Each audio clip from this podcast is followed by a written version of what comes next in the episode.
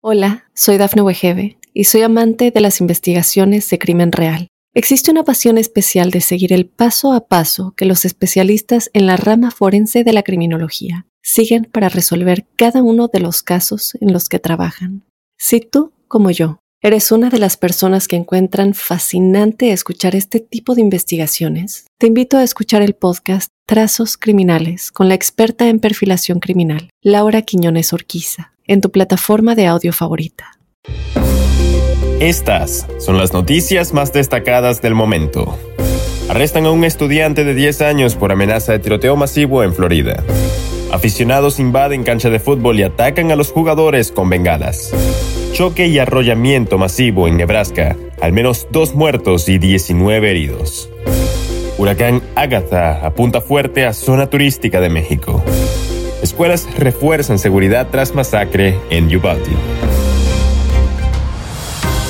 Hola, ¿qué tal amigos y amigas de Mundo Hispánico? Les saluda Santiago Guevara dándoles una cordial bienvenida. De inmediato comenzaremos con las informaciones.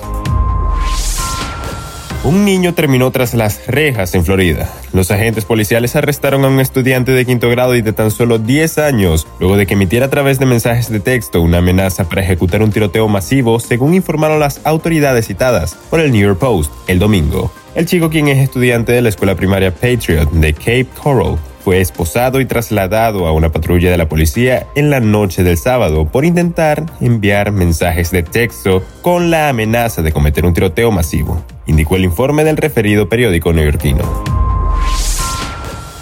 La violencia en el fútbol se ha vuelto a ver presente en estos años, desgraciadamente. Ahora en Francia, en el encuentro entre los equipos del Saint-Étienne y el Auxerre, se volvió a vivir la violencia por parte de los aficionados, ya que el equipo local perdió el juego y con eso se confirmó el descenso del club, cosa que no les agradó a los espectadores y reaccionaron de la peor manera. Los hechos se suscitaron en el estadio Geoffrey Gouchard de Francia, pues se jugó el partido de playoff que determinaría qué equipo se mantendría en la Ligue 1 fue gracias a un penal el cual decidió que el club local perdería el encuentro y descendiera automáticamente.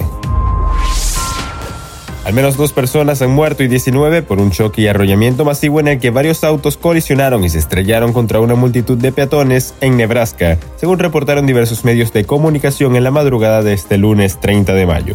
Las autoridades de Lincoln, en Nebraska, respondieron a un incidente con víctimas de forma masiva en la que la noche del domingo, en la que al menos dos personas han muerto y se cree que muchas otras están heridas después de que varios vehículos chocaran y arrollaran una gran multitud, reseñó Fox News y NBC News.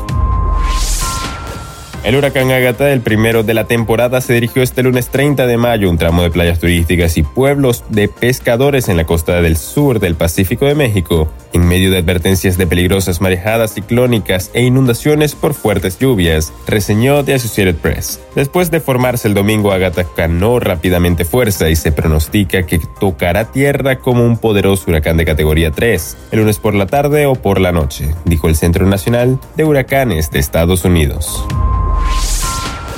Tras el tiroteo del martes en el que 19 alumnos y dos profesoras fueron asesinados, las escuelas de varios estados han reforzado la presencia policial, entre ellos Connecticut, Michigan y Nueva York. En Buffalo, Nueva York, donde el 14 de mayo un hombre armado de raza blanca asesinó a 10 personas en un ataque racista en un supermercado, el distrito escolar más grande anunció nuevas reglas de seguridad que entraron en vigor de inmediato. Cualquier visitante, padres, hermanos, vendedores tienen que llamar por anticipado para recibir autorización. No se harán excepciones. Podrían estar sujetos a una inspección con detector de metales y las puertas permanecerán cerradas en todo momento. Bien amigos, de esta forma ponemos punto final a esta emisión de Mundo Now. Les ha informado Santiago Guevara recordándoles que aquí en Mundo Hispánico estamos a tan solo un clic de la información.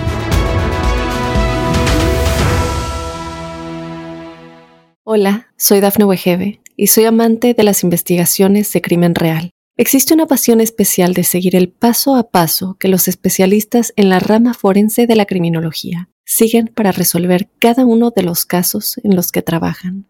Si tú, como yo, eres una de las personas que encuentran fascinante escuchar este tipo de investigaciones, te invito a escuchar el podcast Trazos Criminales con la experta en perfilación criminal, Laura Quiñones Orquiza en tu plataforma de audio favorita.